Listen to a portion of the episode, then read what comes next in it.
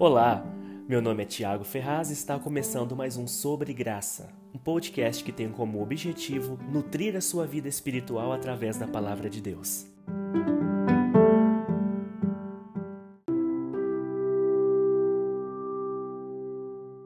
Olá, aprendemos no podcast passado que um dos requisitos para reinarmos em vida é nascer de novo através do Espírito.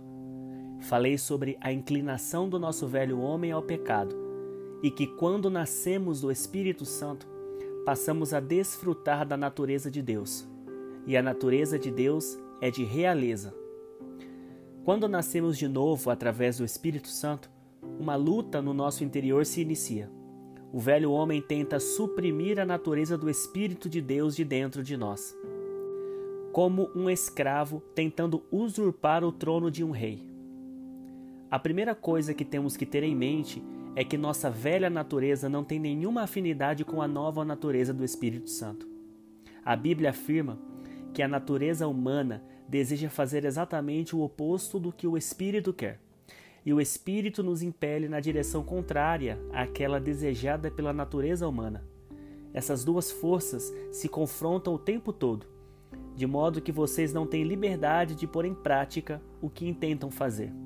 Gálatas capítulo 5, versículo 17. Sabe quem é a pessoa mais interessada em não ver você reinando? A sua velha natureza. A verdade é que sempre seremos servos, ou serviremos a Deus ou a nós mesmos através da nossa velha natureza. A única diferença é que Deus quer nos colocar no trono e nos dar vida, enquanto a nossa velha natureza quer nos escravizar no pecado e nos conduzir até a morte. O Espírito Santo convence um homem que existe uma maneira melhor de conduzir a sua vida, a maneira de Deus, e ele guia o homem a não satisfazer as vontades da carne. O apóstolo Paulo nos ensinou: deixem que o Espírito guie sua vida, assim não satisfarão os anseios de sua natureza humana. Gálatas capítulo 5, versículo 16. O Espírito Santo é o penhor que foi entregue por Deus à sua noiva, que é a igreja do Cordeiro, composta por todos os cristãos. O Espírito Santo tem preparado a igreja para se encontrar com seu Rei. Aqueles que são conduzidos pelo Espírito estão em Cristo, e quem está em Cristo não recebe condenação. Quem está onde Cristo habita está em condição de reinar.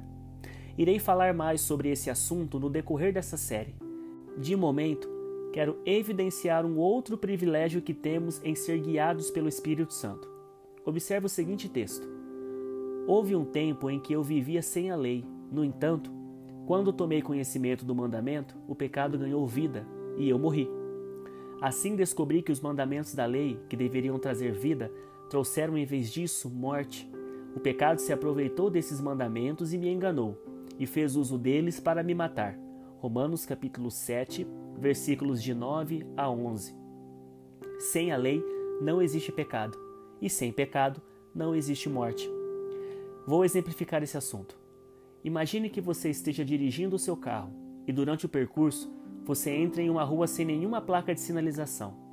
Caso você seja abordado por um guarda, ele não poderá multá-lo por estar dirigindo na contramão, pois não existe nenhuma placa indicando o sentido correto. Agora, se a rua estiver bem sinalizada e mesmo com todas as informações você insistir em andar na contramão, o seu delito será evidenciado pelas placas de trânsito e o guarda receberá autoridade para lhe aplicar uma multa. Assim funcionam as leis de Deus. Elas são como placas de trânsito nos mostrando os sentidos que devemos guiar a nossa vida. Sem a lei, não poderíamos ser acusados de nenhum crime. Porém, isso não significa que o crime não existia, ele só não era evidenciado. Uma vez que a lei revelou os nossos pecados, ela deu autoridade para a morte agir em nós. O pecado usou a lei de Deus, que é boa e santa, para nos condenar à morte. Porém, aqueles que são guiados pelo Espírito estão livres do poder da lei. A Bíblia afirma: quando, porém, são guiados pelo Espírito, não estão debaixo da lei. Gálatas capítulo 5, versículo 18. Nessa luta da nossa velha natureza contra a vontade do Espírito, devemos abandonar as velhas práticas pecaminosas a fim de vivermos uma vida guiada pelo Espírito Santo. Não é sempre que iremos vencer a nossa velha natureza. Por diversas vezes na nossa caminhada erramos o alvo e pecamos. Mas não devemos nos esquecer jamais que o Espírito Santo de Deus nos ajuda em todas as nossas fraquezas, conforme está registrado em Romanos capítulo 8, versículo 26.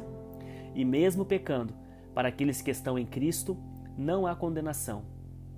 Uma vez que ouvimos falar de Jesus Cristo e fomos ensinados sobre as verdades que vieram dele, devemos nos livrar da nossa antiga natureza e do nosso velho modo de viver, corrompido pelos desejos impuros e pelo engano.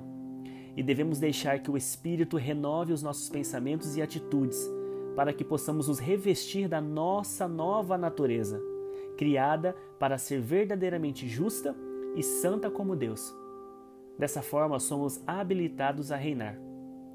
No próximo podcast falarei sobre a diferença de reinar sobre situações e reinar sobre pessoas. Cristo não habilitou a igreja para reinar sobre outras pessoas, pelo contrário, ele nos colocou em posição de servos. Porém, pela graça podemos exercer domínio sobre os principados e potestades. A minha oração é que você seja guiado pelo Espírito Santo de Deus e que floresça e resplandeça os frutos do Espírito em sua vida.